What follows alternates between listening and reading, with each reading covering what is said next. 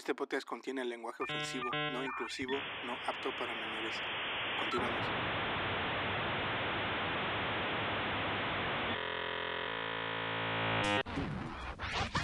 The bomb.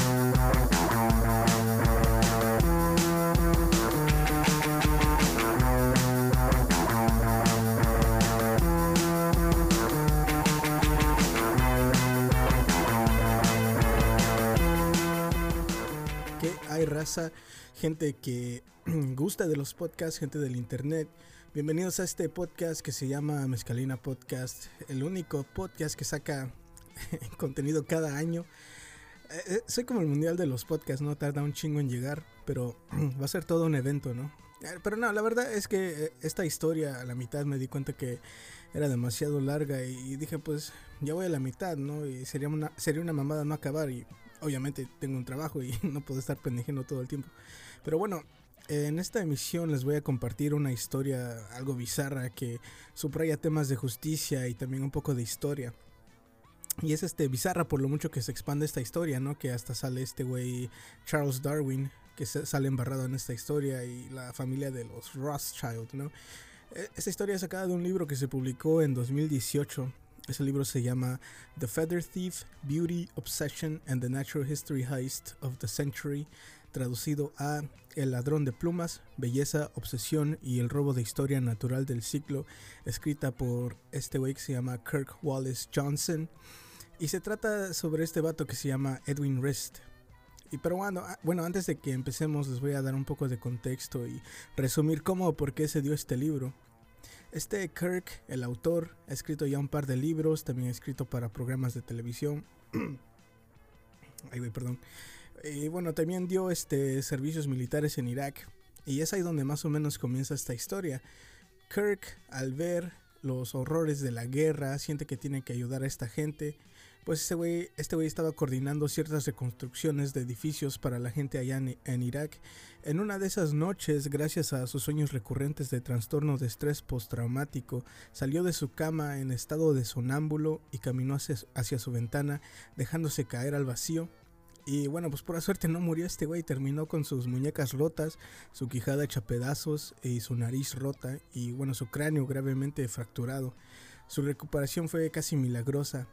Y durante su recuperación se dio cuenta de que muchos de sus colegas iraquíes, este, ya sea ingenieros, doctores, traductores y maestros, estaban siendo buscados y asesinados por su propia gente por, eh, entre comillas, colaborar con los Estados Unidos.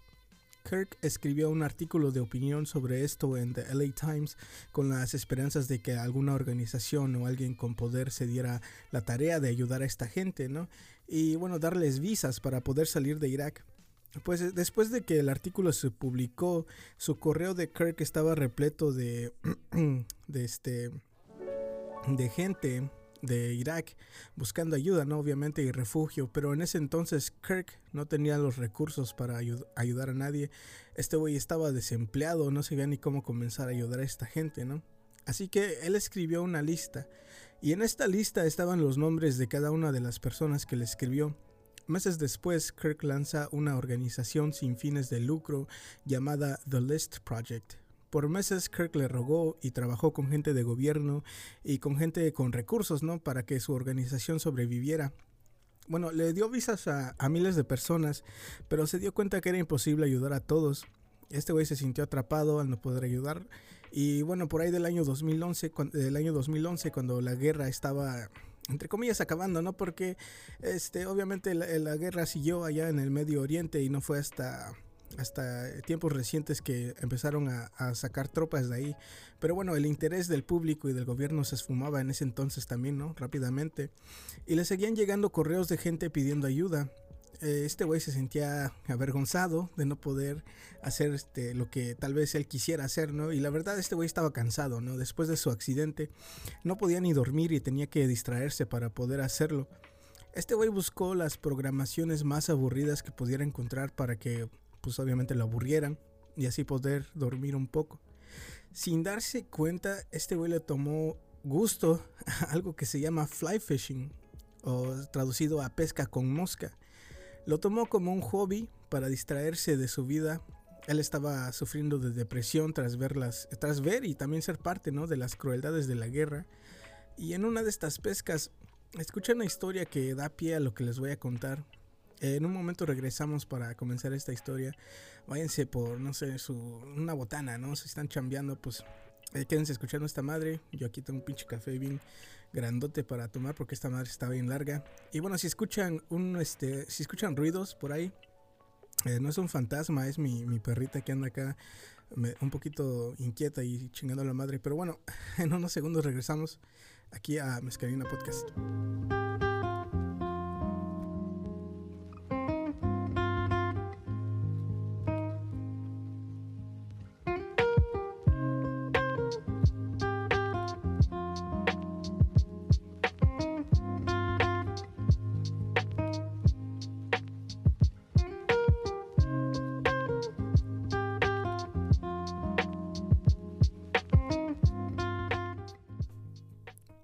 Estamos de regreso con este podcast y vamos a comenzar esta historia, ¿no?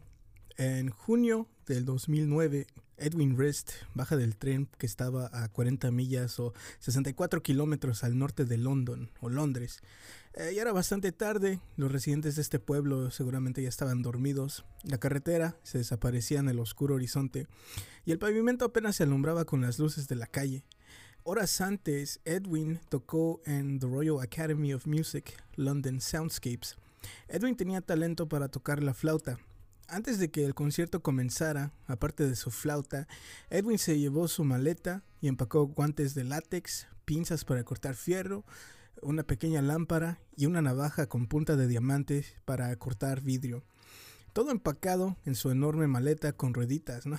Y, y este lo guardó en su casillera dentro de la sala de conciertos. Edwin tenía un parecido a Pete Townsend, el guitarrista de The Who.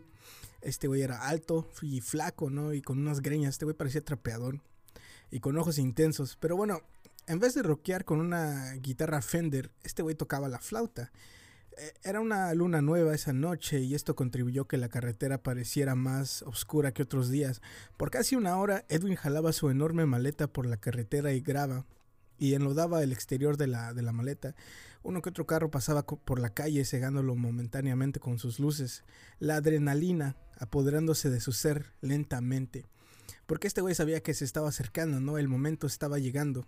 Se metió por un callejón que lo llevó directamente detrás del edificio, eh, el edificio que él estaba este, cazando por meses, ¿no? Lo único que lo detenía era un muro que tenía alambre de púas en la, en la cima, ¿no? Que si no fuera por sus pinzas, su plan ya hubiera, ya hubiera valido verga ahí, porque obviamente si estuvieran en Latinoamérica, este, sí hubiera valido madre, porque sabes que en la cima de ese muro, este, tendría botellas rotas, ¿no? Pero bueno, se trepa y se corta una apertura, agarra su maleta y subió a la cima y mira rápidamente a los lados. No había señales de guardias. El edificio estaba como a un metro del muro. Si se resbalaba, este güey podía quedar herido, ¿no? Seriamente herido. Y peor alertar a los guardias, ¿no? A la seguridad. Eh, cuidadosamente sacó su navaja con punta de diamante y empieza a raspar el vidrio. Eh, este güey nunca había cortado vidrio y se dio cuenta lo rápidamente lo difícil que era. Y en una de esas se le resbala la, nava- la navaja y se pierde en el piso, ¿no? Este güey estaba, estaba este, muy alto, trepado y pues obviamente no, no se veía abajo. Pero bueno, pierde, pierde su navaja, este güey, eh, pensamientos corren por su cabeza. Eh, este güey pensó, esto era una señal. Pensó en abandonar la escena y olvidarse de todo eso. Pero le llega una voz, ¿no? Esa voz que lo llevó eh, a este lugar le grita, aguanta pendejo, no te puedes rendir ahora, estás aquí. Eh, ni siquiera buscó su navaja, ¿no? Agarró una piedra que estaba por ahí, mira a su alrededor y con un madrazo, verga, rompe la ventana con la piedra. Se mete en chinga, jala su maleta que rompe aún más el vidrio al momento de jalarla.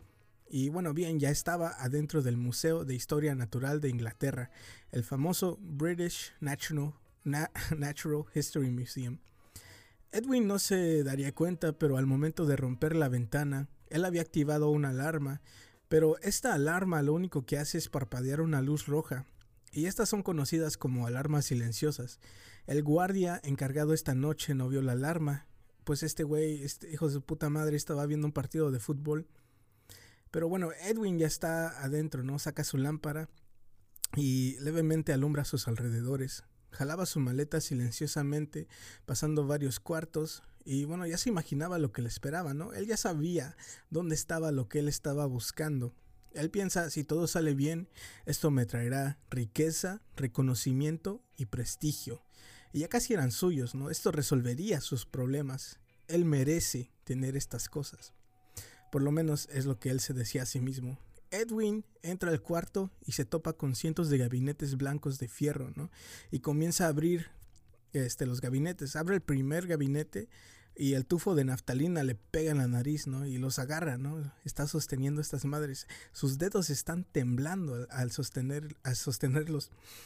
Está sujetando una docena de cuervos fruteros, también conocidos como sangre toro, pájaro torero, yacutero y torospico montañero, estas aves eh, que fueron coleccionadas hace cientos de años por naturalistas y biólogos en los bosques y junglas de Sudamérica y cuidadosamente preservadas por generaciones de curadores para el beneficio de estudios y la ciencia. Las plumas de estos cuervos fruteros, aún con la luz, este, con la luz baja de su lámpara, con la poca luz, eh, brillaban hermosamente un color cobre, ¿no? Cada ave medía como 12 pulgadas o 30 centímetros del pico a la cola se encontraban acostados en sus espaldas como en una funeraria. Los huecos de sus ojos estaban rellenados este, con algodón y amarrados a sus patas unas etiquetas de biodata. Estas madres ya estaban descoloridas y viejas, ¿no? Estas etiquetas. Estaban escritas a mano y contenían fechas, altitud, lugar y todo tipo de detalles sobre las aves y cuándo fueron capturadas. Edwin eh, estaba este, saqueando estos gabinetes y llenando su maleta, el hijo de su puta madre. Acaba una sección y al momento de comenzar otra abre el gabinete y se topa con docenas de estas hermosas pieles de quetzales que se colectaron en 1880 en Panamá, en el famoso bosque de las nubes. Estos quetzales, ahora en peligro de extinción por la deforestación y protegidos por tratados internacionales, estos quetzales eran largos, ¿no? Como cuatro pies de largos o un metro y cacho. Y se le, se le hizo difícil acomodarlos porque estaban, estaban medio largos estas madres. Entonces este güey las enrolla, ¿no? Como puede y las metió a su maleta. 49 de estas aves metió. Saqueó más y más gabinetes. En otra sección se topa con los pájaros cotinga de Centroamérica. 14 pájaros cotinga eh, de hace cientos de años, ¿no? Después 39 pájaros cotinga de pecho morado, la cotinga cayana y la cotinga maculata que en el mundo solo quedan alrededor de 1200. Estas aves hermosas, eh, yo las busqué en el internet para ver cómo se veían. Y la, neta están preciosas estas pinches aves, parecen Pokémones, uh, parecen este, algo sacado de otro mundo, parecen alienígenas. Pero bueno, en este cuarto también estaban los pinzones y sisontes de Charles Darwin, que fueron colectados en las Islas Galápagos en 1835 durante el viaje del HMS Beagle. Eh, ay, perdón, fueron piezas, estas madres fueron piezas claves para formar su teoría de evolución por selección natural, la famosa teoría de evolución de Darwin, ¿no? Pero bueno, las, aves de Darwin estaban ahí. Y otras de las aves más valiosas que tenía el museo eran los esqueletos y pieles de, aves extintas como el dodo y el pájaro auk. Las paloma, la paloma pasajera, ¿no? También estaba ahí. El museo tenía una colección enorme, ¿no? Obviamente es un puto museo. Y Edwin, este güey, me imagino su emoción, ¿no? Seguro estaba temblando al ver que tenía todo lo que él deseaba a su alcance. Me lo imagino como alguien que, como un adolescente que descubre la pornografía por primera vez, esta enorme descarga de estimulación a los sentidos, ¿no? Que no sabe ni qué pensar, ¿no? O cómo te hace sentir. Pero bueno, Edwin fue a robar aves específicas y ya había perdido cuenta del tiempo que había estado ahí. Eh, llegó ante unos gabinetes grandes, ¿no? Eh, hay más gabinetes en estas bóvedas. Y una placa nombra los contenidos. Esta palabra, parece trabalenguas. Pero los contenidos decía Paradiseidae. 37 rey aves de paraíso robadas en segundos. 24 aves fusil. 12 aves de paraíso soberbias. 4 aves del paraíso azul. 17 pergoleros flamingueros. Estas aves están, este, este, son coloridas ¿no? y hermosas y fueron colectadas hace 150, de años, ah, hace 150 años de diferentes partes del mundo. Estas aves terminaron en la maleta de, Edwin. Edwin no sabía cuánto tiempo estuvo ahí, Así que después de estas aves huye, ¿no? Se pela de ahí. Las aves, las aves del último gabinete, estas aves en particular, sus etiquetas traían el nombre de un naturalista autodidacta que le dio el susto de su vida a Charles Darwin. Este sujeto se llama Alfred Russel Wallace. Y para entender el impacto de este robo, vamos a viajar a otra época y desempolvar a este hombre y este nombre, ¿no? Que fue opacado por Darwin. Eh, en un momento continuamos para seguir esta historia.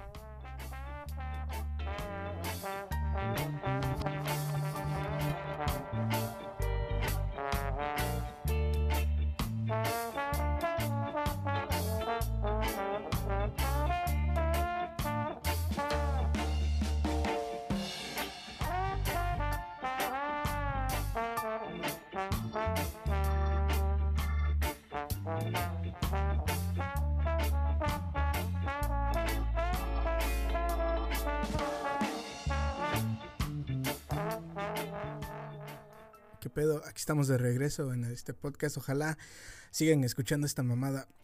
Déjenme tomar un poquito, mi, un poquito de mi café. Y bueno, vamos a seguir con esta historia, ¿no? Aquí vamos a, aquí el, bueno, yo no, el autor introduce a este personaje de, en, de, de la historia que se llama Alfred Russel Wallace. Alfred Russel Wallace nació en un pequeño pueblo galés que se llama Lavendock, cerca de London o Londres, en 1823, y fue el octavo de nueve hijos, ¿no? Me imagino que eran católicos, ¿no? Pero bueno, su papá, este Tomás, así se llamaba, Tomás el Grande, eh, Tomás hizo varias inversiones que no le resultaron y por ello Wallace fue retirado de la escuela a los 13 años por no poder pagar y lo mandaron con su hermano mayor que se, para que se enseñara a ser un topógrafo. Los topógrafos ahora, hoy en día, son considerados como arquitectos técnicos y su labor es elaborar los terrenos y mapear las zonas antes de que se urbanice o se haga cualquier tipo de construcción. Ahora imagínate a un chamaco todo meco de 13 años aprendiendo a hacer esta labor, ¿no? Y bueno, este oficio, este oficio era importante porque en ese entonces estaban construyendo vías para trenes y obviamente los topógrafos eran una pieza fundamental para que estos proyectos se realizaran. Y también durante esta época la gente eh, se estaban cansando de vivir enfrascada ¿no? en estas ciudades, especialmente me imagino ciudades como London, ¿no? que están muy, este, muy condensadas ¿no? y, y este, también hay, hay, que tomar en cuenta que la revolución industrial estaba todo lo que da en, ese, en esa época en todo el mundo. Edificios estaban construyendo cada mes, así que el ruido, el polvo, estaban sacando a la gente de, de, sus casillas, ¿no? Y la gente estaba buscando salir de ese estilo de vida, querían tener una vida más tranquila, alejados del ruido y contaminación, y vivir en las partes eh, rurales de Inglaterra. Pero eso era cosa de ricos, ¿no? La, la gente de dinero era la única que tenía acceso a transporte. Los autos todavía no existían. Ay, perdón. Y este, bueno, los autos, no, ah, los autos no existían, como dije, solo carrozas. Y obviamente se necesita estar forrado de billete para una, tener y cuidar caballos, y dos, tener una carroza. Y bueno, claro está, ¿no? La gente no tenía de otra y se quedaban entre toda esa suciedad, ¿no? Que fue la revolución industrial. Años después de que los trenes empezaron a rodar por Inglaterra, gracias a gente como Alfred Russel Wallace, algo raro pasa, ¿no? La gente por fin tiene los medios para poder salir de las ciudades y se encuentran con una nueva apreciación de la naturaleza. Y esto se expandió por toda Europa, ¿no? Y todo lugar que tuviera trenes se están, este, entre comillas, enamorando de la naturaleza. Y nace esta nueva moda que, que era este, eh, por ejemplo, los franceses tenían la conchamanía, ¿no? Solo los más perros podían presumir que tenían conchas marinas de diferentes tipos de, no sé, de, de ríos o de, de, mares. Y si tenías tres o cuatro, la gente quería ir a ver tus pinches conchas. Eh, los británicos coleccionaban helechos, ¿no? ¿Cuáles son estas plantas verdes con hojas que parecen pétalos? Y si tenías un helecho exótico o abundante, olvídate, no eres la verga del pueblo, ¿no? Y por eso también en, en, estas casas, ¿no? Eh, durante este tiempo se hacían con espacio para tener secciones dedicadas a plantar. Y bueno, esta moda se expandió brutalmente porque aún de niño, yo me acuerdo cuando todavía estaba en México, las personas tenían sus helechos, ¿no? Y sus conchas y te las regalaban y no sé qué. Y la gente todavía te regala pulseras y, y conchas de, de lugares donde van a vacacionar. Pero bueno, de ahí es donde sale esa costumbre, ¿no? Obviamente sobrevivió y sigue ahí. Y bueno, Wallace durante este tiempo todavía era joven y se obsesiona con catalogar plantas e insectos y se vuelve todo un hobby para este güey. Durante ese tiempo, Wallace lee el libro de Charles Darwin y el viaje del Beagle, ¿no? Y, y este Wallace comienza a soñar con su propio viaje y comienza a planear un viaje, una expedición con uno de sus amigos que es un entomólogo. Eh, su labor es estudiar insectos, cómo afectan a otros animales, a las plantas y todo lo relacionado con sus alrededores, ¿no? Y bueno, planean esta expedición y de pura suerte encuentran a alguien que patrocina este viaje a, las junglas, a las Amazonas. Y digo suerte porque son dos jóvenes, jóvenes, ¿no? Apenas de veintitantos años que no tienen mucha experiencia. Y los pa- patrocinó este empresario que se llama Samuel Stevens. Y él era un vendedor de, de, de insectos, de flores, de plantas y animales. Y su plan era, si estos vatos pueden traer diferentes tipos de plantas exóticas o animales, se iba a hacer un billete, ¿no? Y recuerden que en esta época había mucho que expl- explorar en las Amazonas. eh, porque pocos podían hacer eh, estos viajes, ¿no? Y sobrevivir en las selvas. Y si lograban conseguir, no sé, la pata de un chango o un ave rara, ¿no? Alguien lo compraría, ¿no? Ten por seguro que alguien lo compraría, por más caro que esté. Y esta gente adinerada que compraba estas cosas, ya me los imagino, ¿no? Presumiendo así de, pues aquí está, tengo mis palmas de gorila, son, buena, son de buena suerte, ¿no? Solo hay dos en Inglaterra. No sé, presumiendo sus, sus pendejadas, ¿no? Eh, bueno, estos dos, Wallace y su compañero, se van al viaje, ¿no? Y su primera destinación es Pará, en Brasil. Y de ahí se lanzan a las Amazonas y periódicamente comienzan a mandar especies a London. Todo esto comenzó en abril 20 de 1848. o el- eh, y ya en las Amazonas están comiendo, no sé, caimanes, changos, tortugas, todo tipo de animal para sobrevivir, ¿no? Están, están probando estas frutas frescas, sacándole el jugo, eh, viviendo de, esta, esta- de una manera muy primi- primitiva, ¿no? Según cuenta Wallace. Y Wallace le escribía a Stevens, ¿no? Por eso sabemos esto, y le contaba sobre lo, lo cuidadoso que tenían que ser para que para que pues, no se murieran, ya que había el peligro constante de jaguares, murciélagos, serpientes que amenazaban sus vidas constantemente en este viaje. Wallace y su compañero lograron mandar cientos de especies que jamás se habían visto en Europa. Dos años después de colaborar juntos, eh, Wallace y su compa deciden hacer su propio recorrido, ¿no? Aparte, porque en pocas palabras ellos estaban con- compitiendo entre ellos, ¿no? Y Wallace agarró camino hacia el río Negro y el otro se fue a los Andes, en dos lados opuestos, yo creo. Supongo, no sé, no, no chequeé. Pero Wallace ya solo sigue mandando muestras vivas y muertas al puerto para que sean mandadas de regreso a London. Ese era su plan, ¿no? Pero en 1851 le cayó la fiebre amarilla.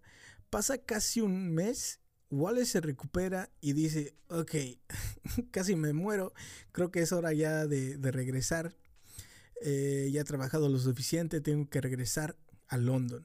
Agarra sus chivas y uno, no sus chivas literales, pero me imagino que por ahí había un chivo. Llena una canoa con todo lo que tiene y se dirige al puerto para tomar un barco y regresar a London. Y cuando llega al puerto en Brasil, se da cuenta que todos, todos los animales que ha, entre comillas, mandado de vuelta a London se quedaron en la aduana y están ahí en el puerto, ¿no? No se han movido. El trabajo de toda su vida está ahí, ¿no? Y tuvo que soltar un- una buena cantidad de dinero para que pudieran salir del puerto. Y ya saben cómo son hijos de puta en, en las aduanas, ¿no? Pero bueno, toma sus, sus plantas y animales y pieles y más y sube todo lo que él tiene a un barco llamado The Helen.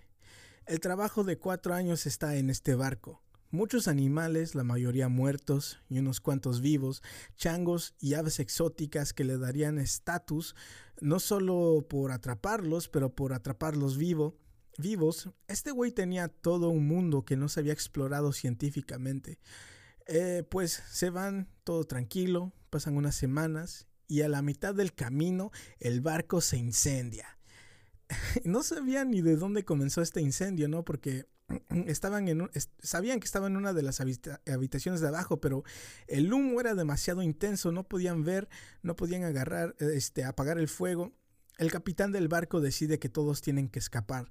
La tripulación y Wallace se suben a los botes de salvavidas, a los botes salvavidas, y se apartan del barco, ¿no? Que está en llamas.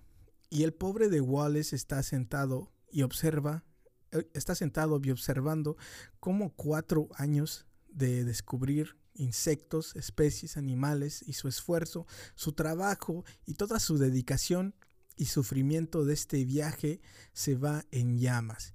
Igual es aún, este, así estaba tratando de guiar a ciertos animales como changos y aves hacia los botes, ¿no? Pero son animales, ¿no? Estaban confundidos. Cuenta que una caja de aves, de hecho, se abrió y las aves volaron directamente hacia las llamas, muriendo, ¿no? Y haciendo un pollito rostizado. Pero bueno, esto, esto era como una pesadilla, ¿no? viendo cómo su trabajo se quema literalmente. Pudieron sacar algo de comida, un poco de agua. Eh, Wallace sacó unos cuantos dibujos y notas, pero la mayoría de su trabajo se estaba destruyendo lentamente. Wallace se olvida de su trabajo y se enfrenta a la realidad que pueden morir, ¿no? Están extraviados en la mitad del océano. No saben cuánto tiempo pueden sobrevivir. La tripulación este, se quedó un poco cerca del barco que estaba en llamas, con las esperanzas de que algún otro barco viera la luz y los ayudara, ¿no? Esto solo duró alrededor de 10 horas y no sabían qué hacer. El plan era tratar de regresar a las Bermudas.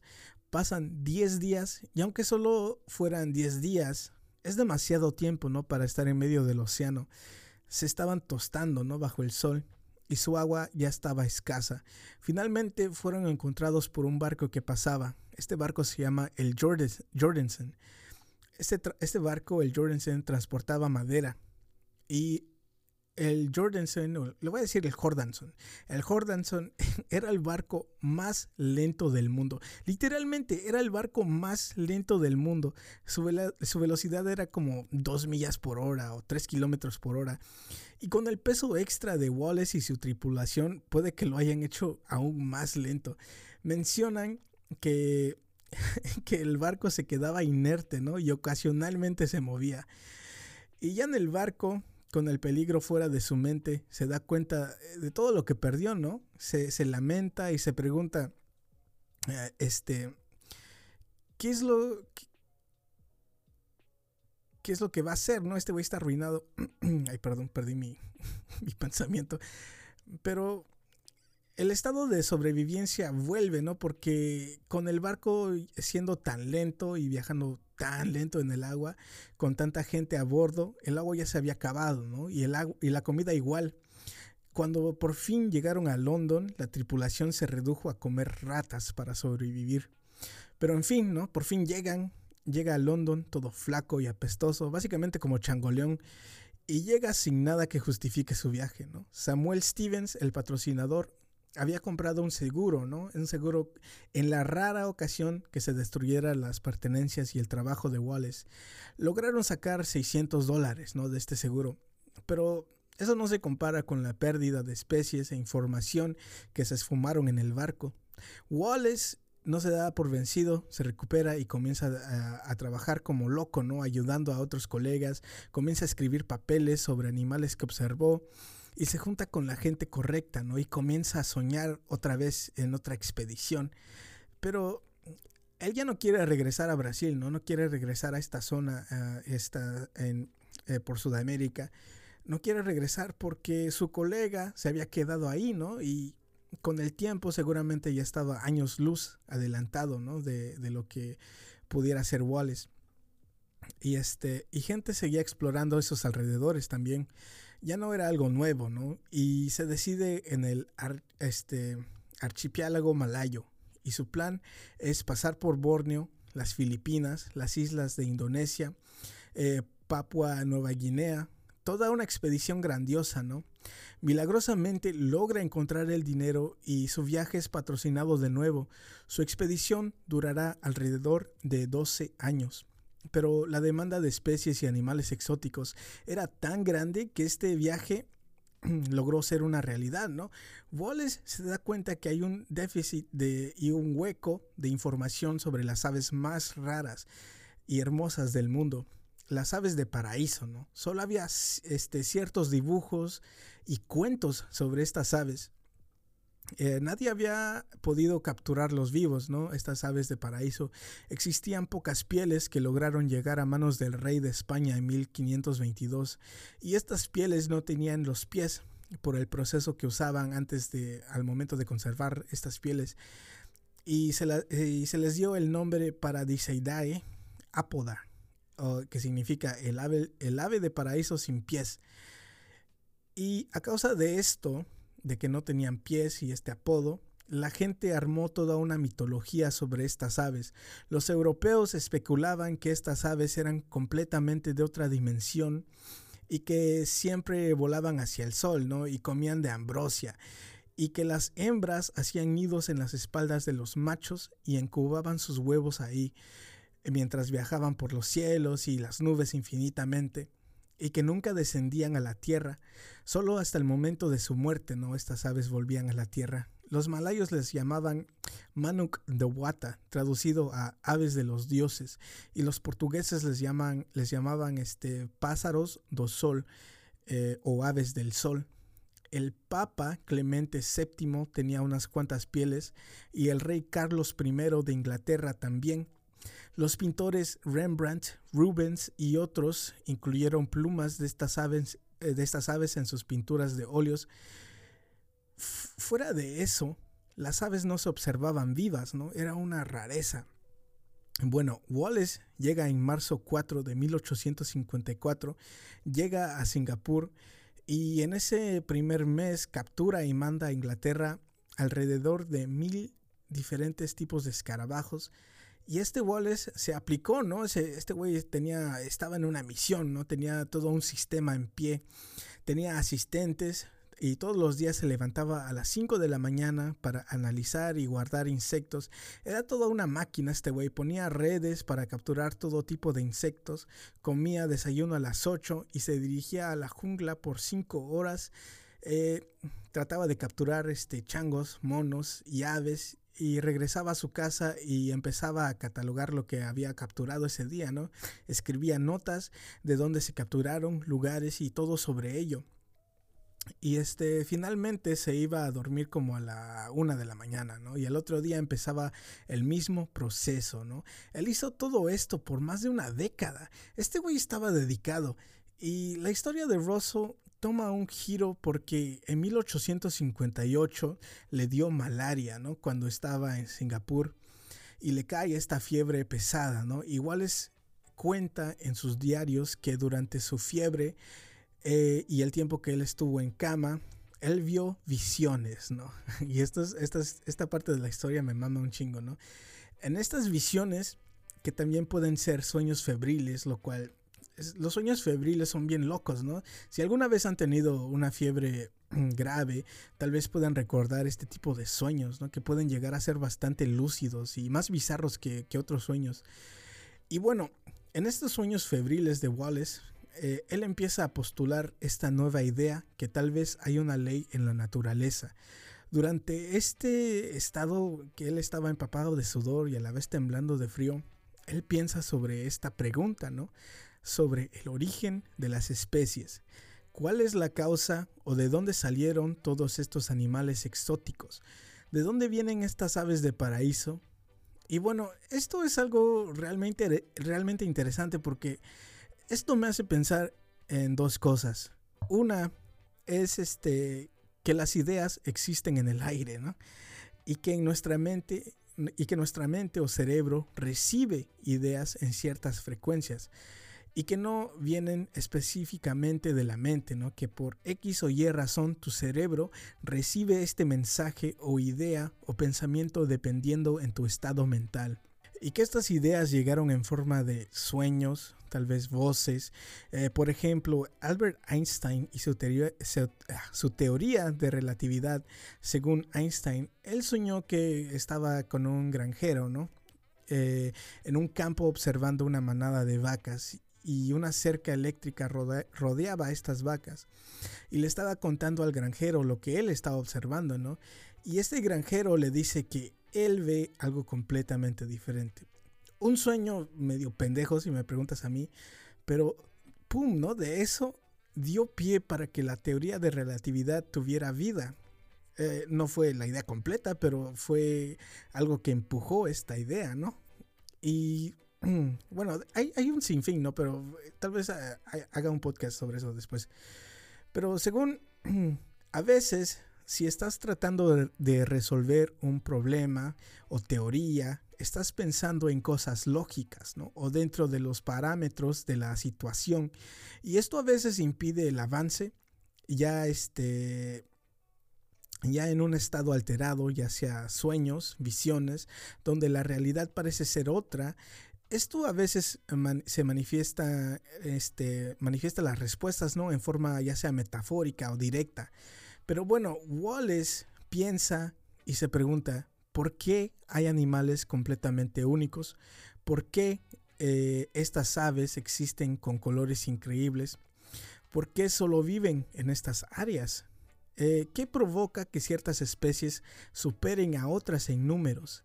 Y Wallace, en su estado febril, puede ver la respuesta claramente en su mente, ¿no? Se da cuenta que la respuesta es inmensamente obvia los animales y especies más aptas sobreviven. El hecho de que animales mueran periódicamente, ya sea por otros animales o el clima y condiciones, de cierta manera mejora a la raza. Y con años eh, estos, este, estos encuentran maneras de mejorar su sobrevivencia genéticamente, la sobrevivencia del más apto. Wallace deja que pase su fiebre, ¿no? Y cuando se sintió un poquito mejor, agarra un poco de fuerzas, toma su libreta y empieza a escribir, a escribir sus ideas y forma toda una hipótesis sobre este de sobrevivencia del más apto y selección natural, depredadores y la presa. Esto mantiene el balance en el reino animal, ¿no? Aquí viene algo más loco, ¿no? Wallace piensa, le tengo que mandar esto a alguien, ¿no? Estos pensamientos. Esta idea no se puede morir conmigo. Así que por dos días Wallace escribe su idea de su teoría sobre selección natural y piensa en su colega y héroe. Le manda su teoría a nada más y, a nada, eh, y nada menos que a Charles Darwin. Wallace en sus notas escribe, espero que esta idea sea tan nueva a él como lo fue para mí. Eh, Charles Darwin recibe todas las notas y trabajo de Wallace y me imagino que Darwin no estaba sudando mientras lee sus cartas de Wallace. Lo único que pudiera pensar es mierda, ¿no? Y rápidamente sabemos todo esto porque estos este, personajes tenían diarios, ¿no? Tenían sus diarios durante este tiempo. Era totalmente normal escribir diarios y ponerles fechas, especialmente los científicos, ¿no? Así es como sabemos todo esto. El humano realmente no cambia mucho, ¿no? Sus hábitos. Hoy en día pasa lo mismo, pero con redes sociales, ¿no? Seguimos compartiendo pensamientos e ideas, por más innecesarias que sean, un ejemplo, este podcast, ¿no? pero seguimos con la historia. Según los diarios y cartas de Darwin a sus colegas, al momento de recibir y leer las cartas de Wallace con una incomodidad, Darwin se dio cuenta que este naturalista autodidacta, 13 años menor que él, ha llegado a las mismas conclusiones. Y un paréntesis rápido, ¿no? Wallace y, Darwin crecieron de forma completamente opuestas, ¿no? Wallace tuvo una vida más batallosa, pocos recursos, salió de la escuela prematuramente y tuvo que aprender este, a trabajar de muy, de muy morro. Charles Darwin lo contrasta completamente, ¿no? Darwin nace a una familia grande con muchos recursos. Su papá, un doctor, y su mamá, una financiera, ¿no? Sus abuelos participaron en la abolición de Inglaterra, ¿no? Contra el racismo y toda esa madre. Y uno de ellos escribió este, este libro que se llama so, Su Manía, Su Manía, creo. Eh, esta era una pieza de trabajo de dos volúmenes, ¿no? En la cual hay teorías sobre la evolución. Eh, este, este libro, estos dos volúmenes fueron descartados, ¿no? No tenían este, muchos fundamentos, pero sin duda vino de una familia bastante educada, ¿no? Y muy progresista. Darwin tuvo una vida bastante interesante y privilegiada. Pero en resumen, Darwin tuvo todo el apoyo y todos los recursos para forjarse como naturalista y biólogo. Darwin aprovechó todo y obviamente es uno de los personajes más importantes de la historia humana, ¿no? Sí, claro, tuvo sus baches, ¿no? Y problemas con, sus con su padre porque este, Darwin no quería ser un doctor como su papá. Pero bueno, claro está, estas dos personas con vidas completamente diferentes eh, llegaron a la misma conclusión. Darwin menciona esto en una carta a sus colegas, a un colega. Dice, nunca había visto algo tan parecido a su teoría. Y no sé cómo esto no es más controversial, ¿no? Porque eso es lo que escribe. Pero antes de esto no hay muchas señales o indicaciones de que Darwin estaba forjando la teoría de selección natural, ¿no? Eh, sí, claro, ¿no? Las preguntas de que por qué animales e insectos hacen lo que hacen y se ven como se ven. Estas preguntas este, estaban ahí, ¿no? Pero las preguntas siempre han estado ahí, ¿no? Eh, no sé, no sé, no sé la verdad, pero según si hay, si hay este trabajo entre los científicos de esta época, ¿no? Que tal vez sí había muchos que estaban forjando ya esta teoría. Pero bueno, no sé si Darwin dijo la verdad, ¿no? O era un hijo de puta, porque después de recibir las teorías de Wallace, reaccionó así de, ah, ah, Simón, la teoría la cual también yo he estado forjando. Y si sí, estaba siendo honesto, pues me imagino que si estuviera amputado, ¿no? Ahora tendría que apurarse a publicar de manera oficial todo ese trabajo. Wallace eh, completa su expedición de 12 años y aquí este, los números ¿no? y especies que coleccionó. 300 mamíferos, 100 reptiles, 7.500 caparazones, 13.000 tipos de molillas y mariposas, 83.000 escarabajos, 13.000 insectos y sus capturas este, más importantes, 8.000 aves de paraíso, pieles que protegió contra gusanos, animales y, este, y perros salvajes y pudo preservar y llevarlos a un museo en London. Bueno, su barco llega a London, ¿no? No se incendia. Y en el tiempo que, Wallace regresó, Wallace se da cuenta que, que Darwin, Charles Darwin, es famoso mundialmente por su teoría, por su revolucionaria teoría, su teoría de selección natural.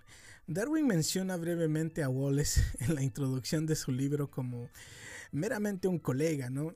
Y la Sociedad de Antropólogos, de Antropólogos celebran a Darwin por su trabajo eh, e hicieron como una exposición de varios científicos hablando de la teoría. Igual les fue mencionado al último, ¿no? Como si no hubiera ofrecido nada a esta teoría. Y aquí viene algo raro, porque sorprendentemente Wallace, tal vez sea su moral, eh, que era extremadamente alta, o su carácter era tan bueno, que nunca enseñó ningún tipo de envidia, ¿no? O amargura, ni malos deseos hacia Darwin. Todo lo contrario, estaba contento y emocionado que él y Darwin pudieron llegar a este descubrimiento. Lo cual no sé, ¿no? Si, si yo fuera Wallace y me topo a Darwin, le metería una tremenda patada en los huevos, ¿no?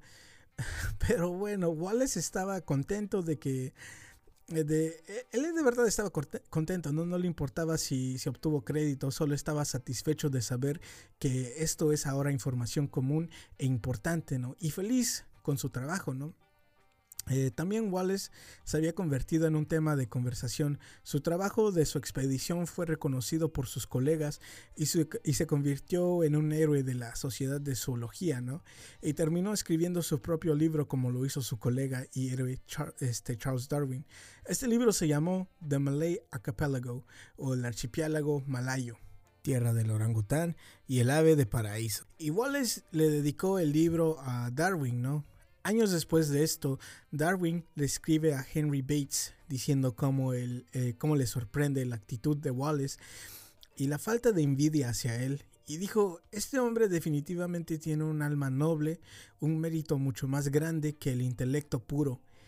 Y bueno, aquí acabamos la historia de Wallace, ¿no? Un hombre que arriesgó su vida para, el, para que el ser humano pudiera tener respuestas a muchas preguntas. Y aquí viene un detalle importante, ¿no? Y medio sombrio. Antes de que, este, antes de morir, Russell Wallace advirtió al gobierno británico que generaciones del futuro eh, verán al pasado y cegados por la avaricia, de alguna manera buscarán obtener estos artículos, y le rogó al gobierno que protegiera el trabajo de antropólogos y preservaran todo en museos, que colecciones privadas negarían información importante a la ciencia. No solo eso, sino también en los bosques dijo que la civilización está en expansión y que en estos rincones donde abundan estos animales exóticos serán tocados por el humano y destruirán su belleza. Y aquí es donde volvemos a la historia de Edwin, ¿no? Este morro básicamente saqueó el museo de pieles de aves exóticas. Ese era su objetivo. Bien pudo robar las aves de Darwin, ¿no? Pero que en el mercado negro tendrían un tremendo valor, ¿no? Pero se, decidió por las aves de, de, Wallace. Las etiquetas de las aves llevaban el nombre de Wallace, que le costó más de 12 años obtenerlas, capturarlas de diferentes lugares en el Malayo, esquivando enfermedades y la muerte en nombre de la ciencia, ¿no? Y este hijo de Don Verga viene y se las lleva. Y aquí viene la pregunta, ¿por qué? ¿por qué ignora todo lo valioso de, Darwin ¿no? y libros de primera edición? ¿Por qué se fijó en estas pieles hermosas de Wallace? Voy a hacer una pequeña pausa y aquí les dejo una pista, ¿no?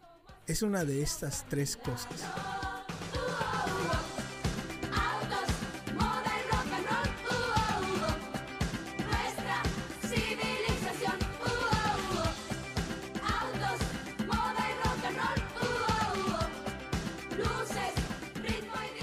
Así es la moda.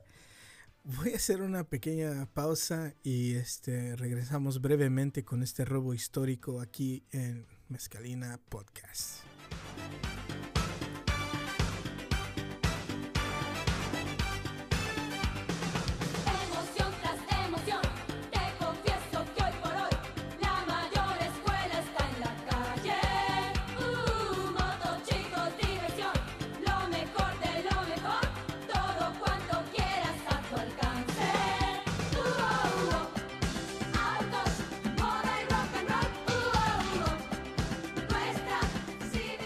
¿Qué pedo? Espero que sigan ahí. Regresamos y nos hacemos la pregunta, ¿no? ¿Por qué este muchacho entra a este museo y se roba estas aves, ¿no? ¿Por qué específicamente estas aves de paraíso y estas aves de colores? Y la respuesta, como dije anteriormente, es la moda, ¿no? Así que otra vez nos desviamos con un poco de historia para entender esto bien, ¿no? Este pinche, este podcast va a estar bien largo. Pero bueno, empiezo con eh, María Antonieta, la reina de Francia, ¿no? La Marie Antoinette, entre, que fue reina entre 1750 y 1800. María Antonieta o Marie Antoinette era una fashionista. También era la primera mujer que usó una pluma como prenda en la alta sociedad, en esta este, aristocracia, ¿no? Y bueno, obviamente hay tribus, como las tribus de los nativos americanos, que usaban plumas en sus cabezas, pero estas tenían un significado, ¿no? Por lo menos, eh, ya sea un servicio a su comunidad, casarse y cosas así, ¿no? Y la gran parte de estas plumas eran de águila. Pero menciono esto para diferenciar entre el uso de las plumas como prenda y moda y el uso de plumas de indios nativos americanos, su propósito era demostrar ciertos tipos de logros, ¿no? y ya sea prácticos o espirituales. Pero bueno, María Antonieta fue una fashionista y por de facto una influencer, ¿no? Una reina y este tenía todas las miradas puestas en ella, ¿no? En ella. Y como dije, eh, la primera en usar esta pluma como adorno en su sombrero. El rey Luis XVI le obsequió una pluma de garceta incrustada con diamantes. Cientos de años después, cientos y miles de mujeres se suscribían a revistas de moda y lo más llamativo lo más chic, digamos, eran estos sombreros con plumas, ¿no? Incluso la primera edición de la revista Vogue muestra, este, mostraba a una mujer con nubes, mariposas y aves a su alrededor. Una de la... Ay, güey, aguante. Perdón, le pegué el micrófono. Le tomo un poquito más de café. Ah, Esa madre ya se enfrió. Una de las revistas americanas que se llamaba The Delineator, en su edición de enero de 1898, anuncian que la nueva tendencia, anuncian la nueva tendencia, perdón, y decía, plumas tiesas son la nueva moda para los sombreros andantes. Así que si querías ser la más perra, la más la bichota mayor, le pondrías plumas frescas a, un a tu sombrero, ¿no? Y estas mujeres adornaban sus sombreros con cualquier tipo de ave. Pero hay ciertas aves que te distinguían. Y durante este tiempo también este, los hombres usaban sombreros, ¿no? Todo el tiempo. Y a veces se ponían una pluma, ¿no? Como los pachucos, los gangsters o los pimps. Este, los padrotes, ¿no? Pero eran las mujeres las que de verdad llevaron la batuta y le dieron vida a esta moda, especialmente en ciudades grandes como Londres, como London y Nueva York. Estas fueron y son todavía la fuente y origen de tendencias, ¿no? De, de lo que está ahora en moda. Y estos lugares eran el centro para que estas plumas se exhibieran. En 1886 un ornitólogo hizo una encuesta informal para saber cuántas mujeres andaban usando plumas. Entonces, en una tarde se fue a las calles de Nueva York y a la ciudad de Nueva York y empezó a contar estas plumas, ¿no? Y contó 700, eh, 700 damas usando sombreros, alrededor de 500 de ellas eh, portaban pieles enteras. Y cuando digo pieles enteras, prácticamente una ave o pájaro entero en los sombreros de estas mujeres. Imagínate una guacamaya entera, ¿no? En las cabezas de estas personas. Y pues esta era la moda, ¿no? Las aves más este, codiciadas eran las aves de paraíso, obviamente. Ya sea loros, tucanes, quetzales, cotingas, aves que hoy en día son raras y en peligro de, ex- de extinción. Y no solo se usaban en, en gorras, ¿no? Pero, pero, pero también cosas como mantas y ciertos tipos de bufandas. Había una que, que, hacía con, que se hacía con alrededor de 8000 pieles de colibrí.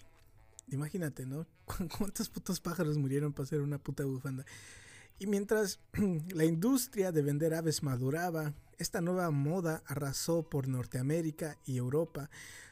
Todo esto hizo que la demanda de plumas completamente explotara, ¿no? La industria tenía una demanda enorme, que hasta se formó toda una unión, todo un sindicato de trabajadores para esta industria. Habían los vatos que arrancaban las plumas, los que le quitaban pieles, todos con, con representación, ¿no? Y seguro médico, entonces ese pedo. Y se dice que durante el final del siglo XIX, casi 100 millones de libras o 50 mil toneladas de plumas fueron importadas a Francia. Se dice que se subastaron alrededor, de 155 mil aves de paraíso cada cuatro años. El día de hoy, esta industria tendría el valor de casi 3 mil millones o 3 billones de dólares.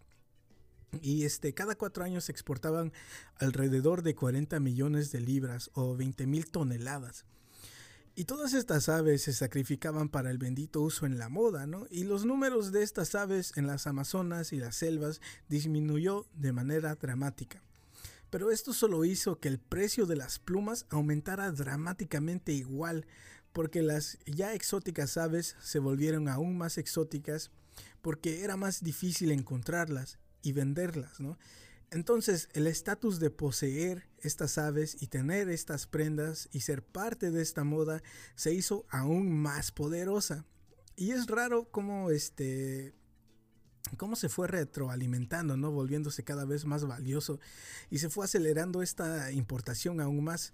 Aquí viene otro dato curioso, ¿no? Cuando el barco más grande y lujoso del 1912, el Titanic, cuando se hundió en las aguas heladas del Atlántico, la carga más valiosa eran cajas de plumas que fueron aseguradas y su valor equivaldría a 2.3 millones de dólares el día de hoy. Y bueno, según la posibilidad o idea de extinguir vida animal por intervención humana era algo ridículo, ¿no? Y esto es porque durante el siglo XIX y XVIII parecía que había mucho que descubrir en el mundo, ¿no? Hay muchos ejemplos de que En estas épocas, la fauna o vida silvestre era abundante.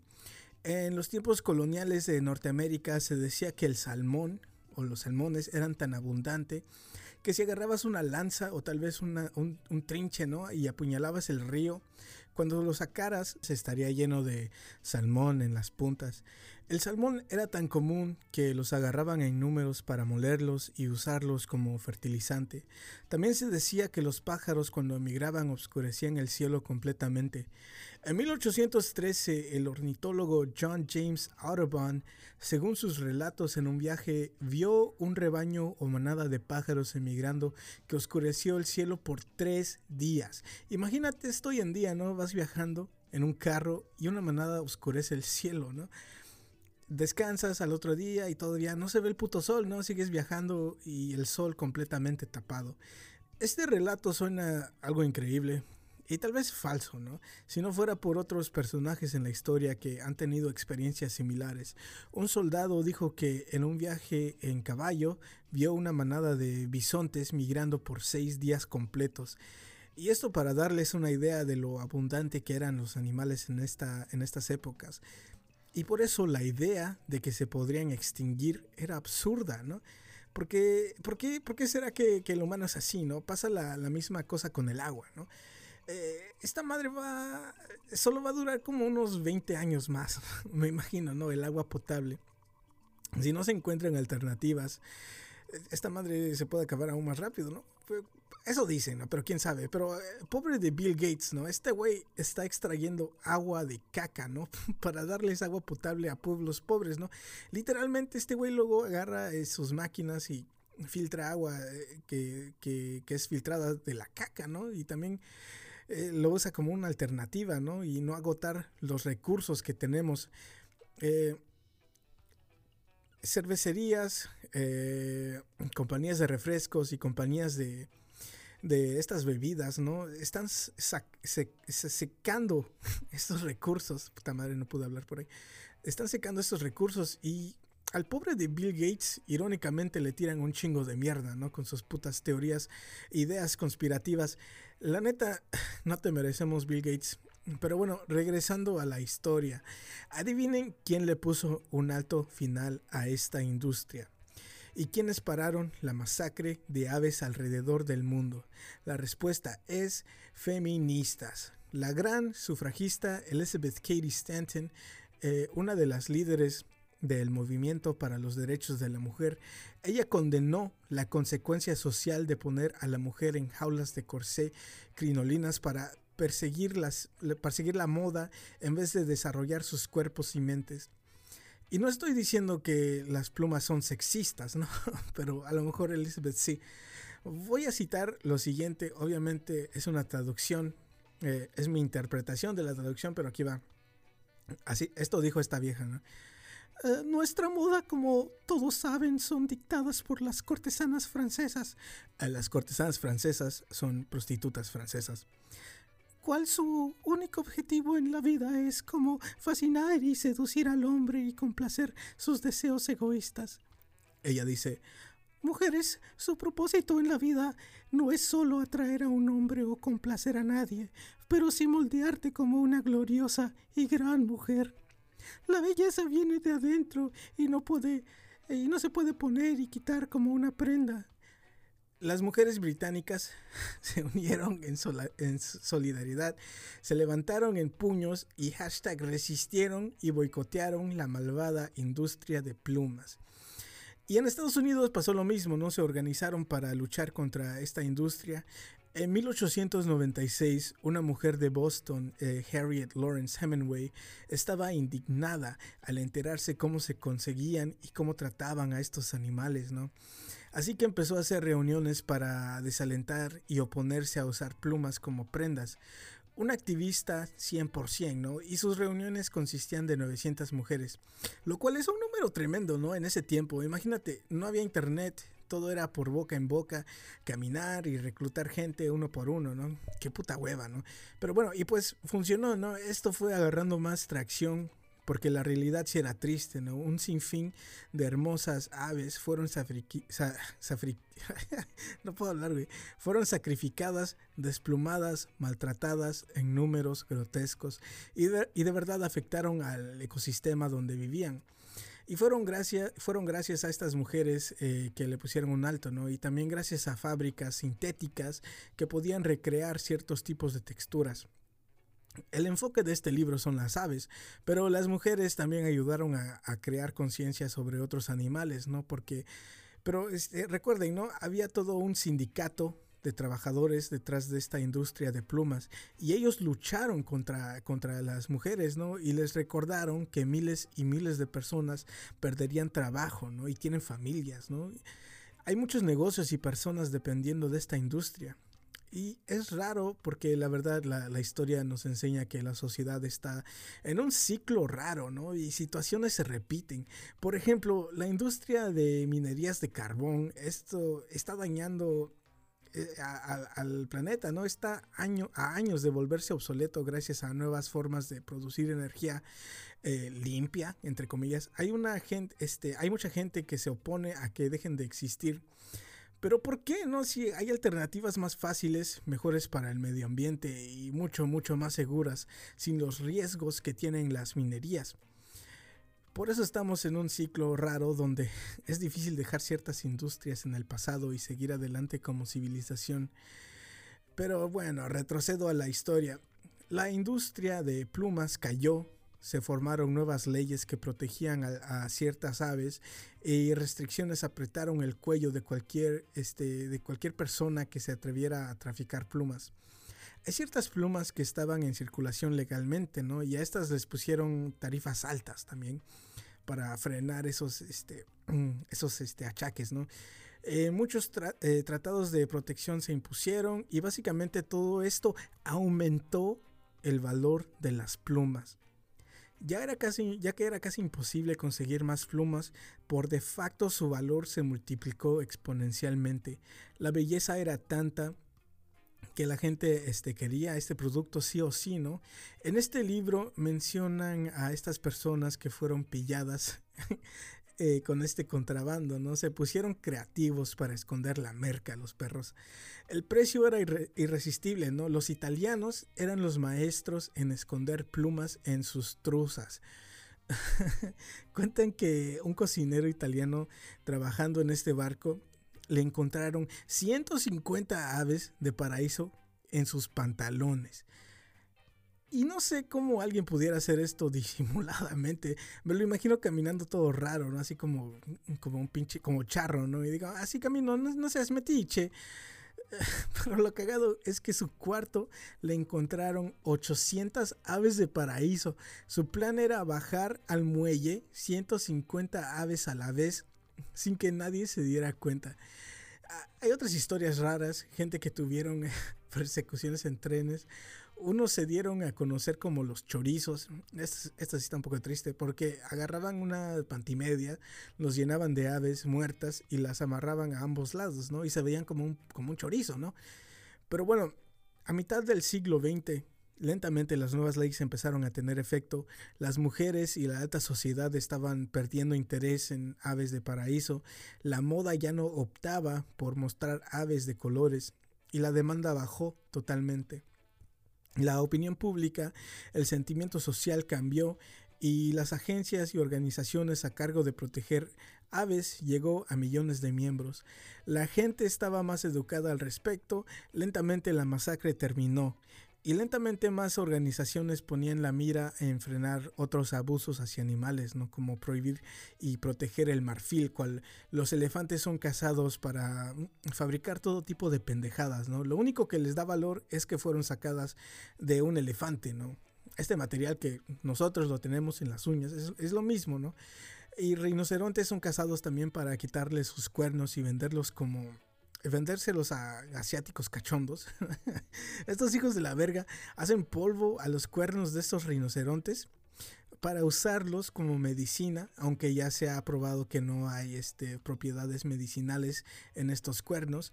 Y hay un porcentaje que usa el polvo de estos rinocerontes como un tipo de afrodisíaco. El enfoque masivo estaba en elefantes y rinocerontes, ¿no? Para protegerlos. Y mientras esto pasaba, nació el Internet, ¿no? El Internet surgió y también surgieron comunidades de todo tipo. Una de ellas era este grupo de hombres obsesionados con aves exóticas y plumas raras y de colores. Estos eran los practicantes del arte de la era victoriana conocida como la pesca con mosca. Aquí es donde regresamos a esta pinche historia, ¿no? ¿Qué vergas es la pesca con mosca, no? Y, bueno, aquí es donde aprendemos un poco más de historia. Me encanta por lo absurda y bizarra que es esta, esta práctica de la pesca con mosca, ¿no? Eh, que nace de una manera muy rara en la era victoriana. El autor lo detalla muy bien, ¿no? La, la pesca con mosca es algo que suena, y la neta sí suena bien aburrido, ¿no? Porque es pesca, ¿no? La pesca eh, puede ser divertida, supongo, si estás rodeado de gente que te cae bien, pero bueno, si han ido a un supermercado como Walmart, en la sección de pesca venden como estos kits para pescar y unos vienen con estas moscas, ¿no? Pero bueno, en, en 1915 eh, unos soldados británicos estaban tomando refugio por las fronteras de Macedonia y de pura casualidad estaban cerca de unas tumbas griegas. Eh, eran como bóvedas, ¿no? Apenas si se distinguían la, las entradas por lo antiguas que estaban. La, la cáscara de una bomba que explotó derrumba la entrada de una de las tumbas y cuando el fuego cesó, los soldados curiosos entraron a la tumba. Este güey, Eric Gardner, un soldado médico, encontró un esqueleto del año 200 antes de Cristo, creo. Y en sus manos el esqueleto está... Ay, güey, puta madre, le sigo pegando el micrófono. Pero bueno, en sus manos el esqueleto está apretando unos pequeños ganchos de pesca hechos de bronce. Anzuelos, básicamente, ¿no? Y estos anzuelos tenían, este, tienen estas, estas plumas antiguas. Estos soldados estaban en una situación difícil porque el avión que les llevaba suministros eh, ya saben, munición, medicina, comida. Este avión había sido explotado, ¿no? Así que estos güeyes usaron estos anzuelos para pescar en el río más cercano. Y los anzuelos de más de 2000 años funcionaron de maravilla, ¿no? Pudieron pescar un montón de salmón. Y el punto que quería hacer Kirk al incluir esta historia pequeña en este libro es que este método antiguo de pesca aún funciona, ¿no? Y más allá de eso, es un método brillante para pescar salmón, según. Y esto se debe a que si pones eh, gusanos o carnes en los anzuelos, estos se hunden, ¿no? Y tu pesca consistirá de peces de fondo, como la carpa. Estos son pescados que no tienen mucho sabor y tienen menos proteínas y son más hueso que nada, ¿no? El salmón y truchas rondan más cerca de la superficie, por eso las, entre comillas, moscas son usadas porque se mantienen en la superficie y parecen alitas, ¿no? Por eso se les llama pues moscas, ¿no? A lo cual según los salmones y truchas pueden confundir con comida. El autor nos lleva de inmediato a las raíces de esta extraña práctica de pesca con mosca y menciona eh, unos cuantos libros de 1650 uno de ellos escrito por este güey que se llama Isaac Walton, llamado, este, este libro se llamó uh, The, The Complete Angler o El Pescador Completo. El autor, Isaac Walton, escribió lo siguiente. Esto es lo que escribió. Los ríos y los habitantes de este elemento acuoso fueron hechos para la contemplación del hombre sabio y pasar desapercibido por el ignorante. Con esto deja en claro que el hombre letrado y personas intelectuales eran los que pescaban. Ese fue el mensaje que dejó este libro, ¿no? Y el libro se volvió muy popular entre la gente de 1650. Y tuvo, tuvo un gran efecto porque este, describía a un mundo mágico donde el agua está llena de peces exóticos y aventura.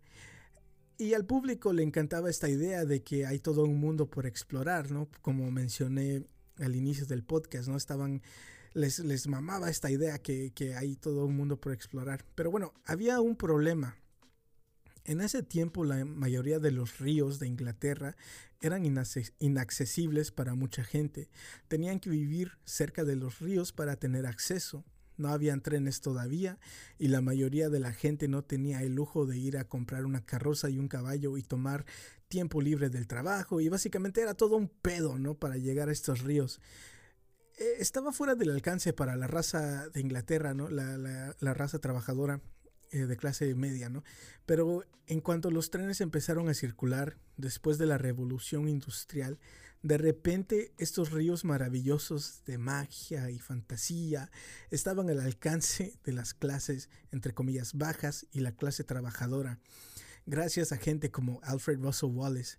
El, gracias, a gente, gracias a gente como él, el público en general podría disfrutar de este lujo, entre comillas, que en realidad eran unos simples ríos, ¿no? Ríos normales. Pero en ese tiempo no había mucho entretenimiento y pescar era como, no sé, ir al cine, ¿no? o ver TikToks a lo pendejo. No había mucho que hacer, más que leer libros, ¿no? Me imagino. y bueno, ya que la plebe, como se les llamaba antes a esta clase socioeconómica inferior, eh, eh, ya que la plebe y el campesinado por fin tenía el chance de ir a pescar, esto creó otro pro- problema. Los dueños o lords de estas tierras eran los que se tragaban todo ese cuento y propaganda y mentira de que la pesca era para el hombre sabio, ¿no? Letrado y rico. De repente estos vatos se encuentran pescando al lado de campesinos sucios y obreros de factoría y se quedan así de, güey, guácala, qué asco, ¿por qué estás aquí, pobre? y, me, lo imagino como un sketch así de eh, que, que están estos vatos, ¿no? Adinerados pescando delicadamente, ¿no? Y de repente se bajan, eh, se bajan de, de un tren en chinga como 10 vatos en shorts con playeras de la América, eh, gritándose que baja la hielera y las cosas para hacer tortas. Pero bueno, los propietarios o lords de estas tierras estaban molestos de compartir este espacio mágico con estos plebeyos, ¿no? Y, los culeros cercaron los ríos y hasta cambiaron leyes conocidas este, como el acto de clausura, ¿no? Que, que prohibía el paso a la gente en general de pisar tierras donde hubiera ríos, incluso si no era de nadie, ¿no? Pero claro, eh, la alta sociedad estaba excluida de estas leyes y solo afectaría a los demás. La clase trabajadora solo podía pescar en lugares culeros, donde solo había carpa y peces de fondo, ¿no? Y los salmones y truchas reservados para los lords, ¿no? A huevo, como tiene que ser pinches culeros estos güeyes. Y todo esto resultó que a finales del siglo XIX, esta gente adinerada ya tenía un montón de clubes exclusivos dedicados a la pesca. Y esto llegó hasta la aristocracia, ¿no? Y ellos empezaron a diseñar estos anzuelos, estas moscas, para destacar ante los otros clubes, ¿no? Y para usar este, en diferentes ríos y todas estas mamadas. Casi como un logo, ¿no? Me imagino un club se daría a conocer por inventar, inventar o tener cierto look en sus moscas. Y todo esto estaba pasando cuando la industria y la moda de las plumas estaba arrasando, ¿no? Es el mismo tiempo. Y estos clubes empezaron a usar estas plumas exóticas. Les ponían plumas de tucán, de guacamayas y todo tipo de ave colorida. Y lentamente se volvió una competencia de ver cuál anzuelo o cuál mosca se veía más perra, ¿no? Y las presumían.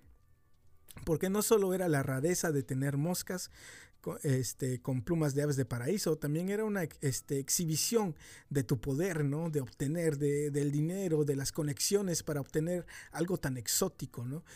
Y las presumían entre ellos, ¿no? De forma este, pretenciosa, me imagino. Ay, güey, perdón. Me imagino estos güeyes así como de, "M- eh, mira mi mosca, tiene una pluma de ave de paraíso. Y había unos que, que no usaban plumas, pero usaban pelo de chango, de focas o ciertos animales que estaban en peligro de extinción. Este era el método preferido para exhibir tu riqueza y poder. Ahora, es tiempo de introducir a William Blacker. William Blacker fue como el Steve Jobs del mundo de, de la pesca con mosca, ¿no? En 1842, este güey escribió un libro llamado The Art of Fly Making, o el arte de hacer moscas, y le introdujo un chingo de romance a esta comunidad y realmente despegó, ¿no? Y él fue el catalizador para que se usaran todas estas plumas exóticas y coloridas. Porque antes que él llegara, la mayoría de, lo- de los pescadores usaban plumas de gallos o de pavo. Y, llega William Blacker y este, y este güey dice, no, se necesita usar las plumas de un martín pescador azul de la India para poder pescar el salmón en las tardes de otoño debajo la luna llena. Este vato estaba asociando ciertos peces con ciertas plumas. Decía cosas como, si quieres atrapar a una trucha en este río, en este tipo de día y en esta temporada, necesitas usar una mosca que tenga plumas de un faisán monal del Himalaya, en combinación con las plumas de una guacamaya amazónica. Y así tendrás una pesca garantizada. ¿Y cómo es que Blacker sabe todo esto, no? ¿Cómo es que sabe que los peces responderán a todo, a todos estos tipos de moscas, no? ¿Y a qué hora y en qué clima? El hijo de la chingada inventó todo, ¿no? Era pura mentira. Todo lo que él estaba, todo lo que estaba en su libro, este güey se lo inventó.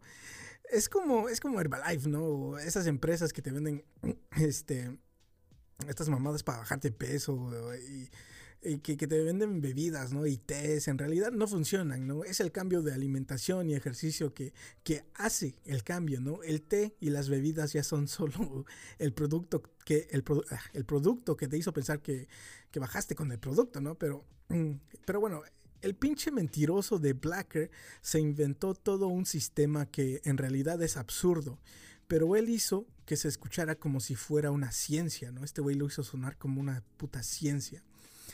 Y eran tan específicas sus recetas, así le llamaban a los diferentes tipos de moscas que te recomendaba en su libro, eran recetas, pero sus, sus recetas eran tan específicas que te decía qué tipo de azul prusiano necesitabas para pescar con un salmón que se encontraba atrapado entre dos piedras. no mames, güey. Pero bueno, Blacker convenció a los pescadores de, de, esos tiempos que para ser el pescador más perrón se necesitaba tener anzuelos o moscas para todo tipo de clima, temporada. Si la corriente iba fuerte, tendrías que estar preparado, preparado para cualquier tipo de situación, ¿no? Y aquí viene otra pregunta. ¿Por qué? Ok, ¿por qué Blacker escribiría un libro tan específico, ¿no? Y tan complicado. ¿Y por qué darle romance a todo esto?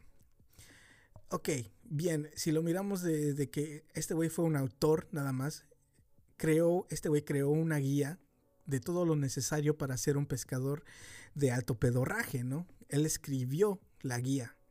¿Y? ¿Y eso qué, no? Pues Blacker era un maldito genio. Y tiburón, porque este güey sí tenía mente de tiburón, porque Blacker vendía todas las plumas, vendía la seda, los hilos, los ganchos, básicamente todos los materiales los vendía Blacker. Y en realidad, como les dije, es como Steve Jobs, ¿no? Todo el ecosistema que creó este, para Apple, ¿no? Este Steve Jobs. Tienes que utilizar este tipo de moscas con este anzuelo y estos colores y estas plumas, pero solo los puedes conseguir de mí. Blacker se vuelve asquerosamente rico con esta estafa, pero no se detiene ahí. Este, para tener los kits aún más perros, te vendía las plumas de las aves más exóticas, ¿no? Y más raras, cuales son eh, las aves de paraíso, por precios astronómicos, ¿no? Y para asegurar clientes y que le sigan, que le sigan comprando, Blacker rebaja y menosprecia a la gente que hacía moscas con productos que él no vendía. Y si usaban, este, no sé, plumas sintéticas o los pintaban, Blacker los tachaba de incultos, novatos y básicamente pendejos, ¿no? Y es lo que, si te pones a pensar, es lo que ha logrado Apple, este, y lo que logró Steve Jobs y lo que ha logrado Apple, ¿no? Es lo mismo, ya que sus fieles seguidores menosprecian a gente que usa androides o no tienen Macs, la realidad es que les han lavado el cerebro, ¿no? En pensar que es el mejor producto sin darse cuenta que cada vez tienen menos innovación y cada vez hay que comprar más adaptadores para que hagan algo que sus modelos anteriores hacían. Es algo absurdo, ¿no? Me rompe la cabeza. Y así funcionaba el sistema de, de Blacker.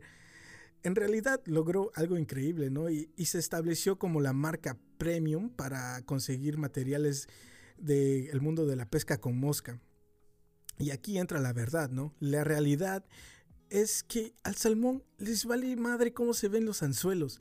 Blacker convenció a todos que los salmones deseaban ciertos colores y combinaciones y la verdad es que los salmones ni siquiera les interesan los insectos. No sé si siquiera ven color, pero la razón eh, por que los salmones estaban siendo pescados es porque uno, la abundancia de los salmón, del salmón en ese tiempo había un chingo. Y dos, los salmones agarraban los anzuelos de las moscas porque querían alejarlos de sus huevos. No están preocupados en comer, solamente están pensando en los huevos, los salmones que eh, los esconden, ¿no? Esconden sus huevos y no quieren que nada se acerque a, a sus huevos. Y en pocas palabras están siendo territoriales. Y, así de. Así que podías amarrar cualquier pendejada a un anzuelo viejo. Y el salmón lo va a tratar de la misma manera que trata a un anzuelo, a una mosca, ¿no? Una mosca que valdría unos miles de dólares.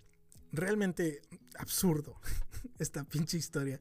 Después de, Blacker llega la competencia, ¿no? Obviamente. Ahora llegó el androide, güey la competencia con este con ese mismo afán de darle romance e interés, ¿no? Uno de ellos no solo incluía plumas de ave de paraíso, pero también pelo de chango plateado, pelo de oso polar, aceites italianos, eh, cera de abejas, colas de chango, un chingo de mamadas, ¿no?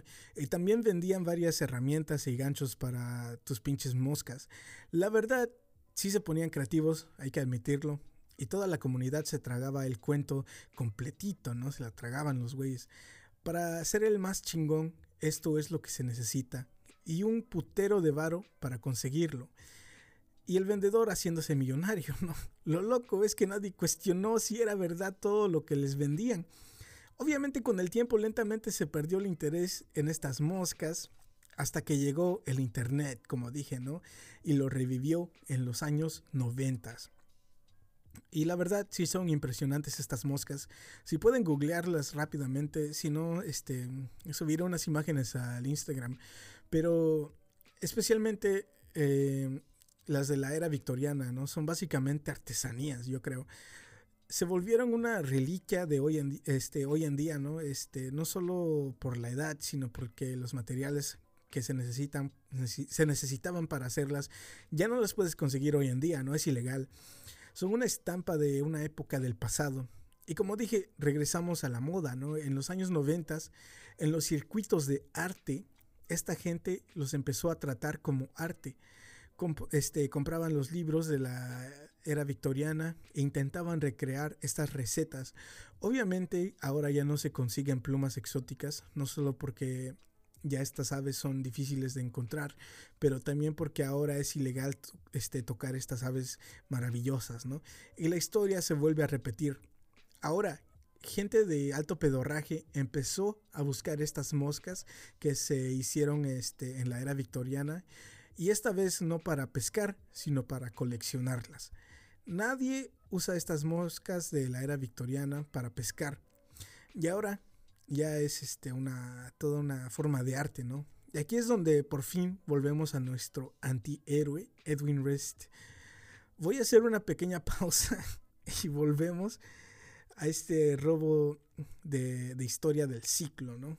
Eh, por favor, siguen escuchando esta mamada y regresamos en un segundo.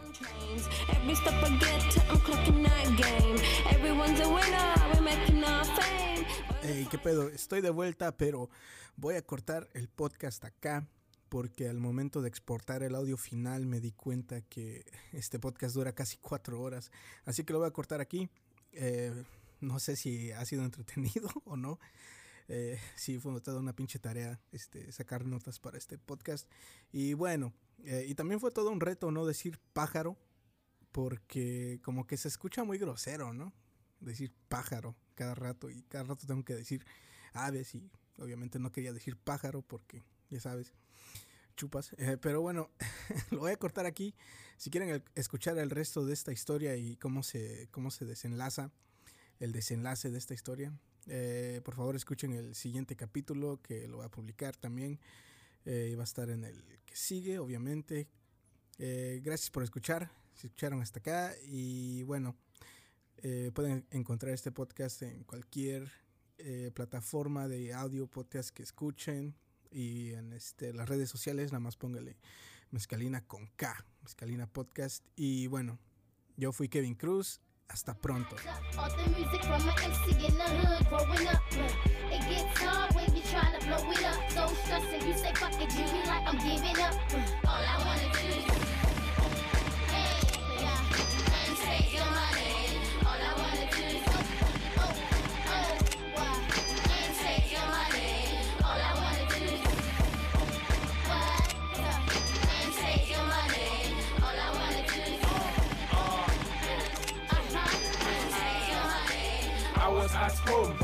making my visas, sipping on my government juice. You know how it does, man. I'm fresh from Lagos, fresh from Nigeria. If I look angry, it's cause someone stole my visa. If you walk into my kitchen, you will see the white powder.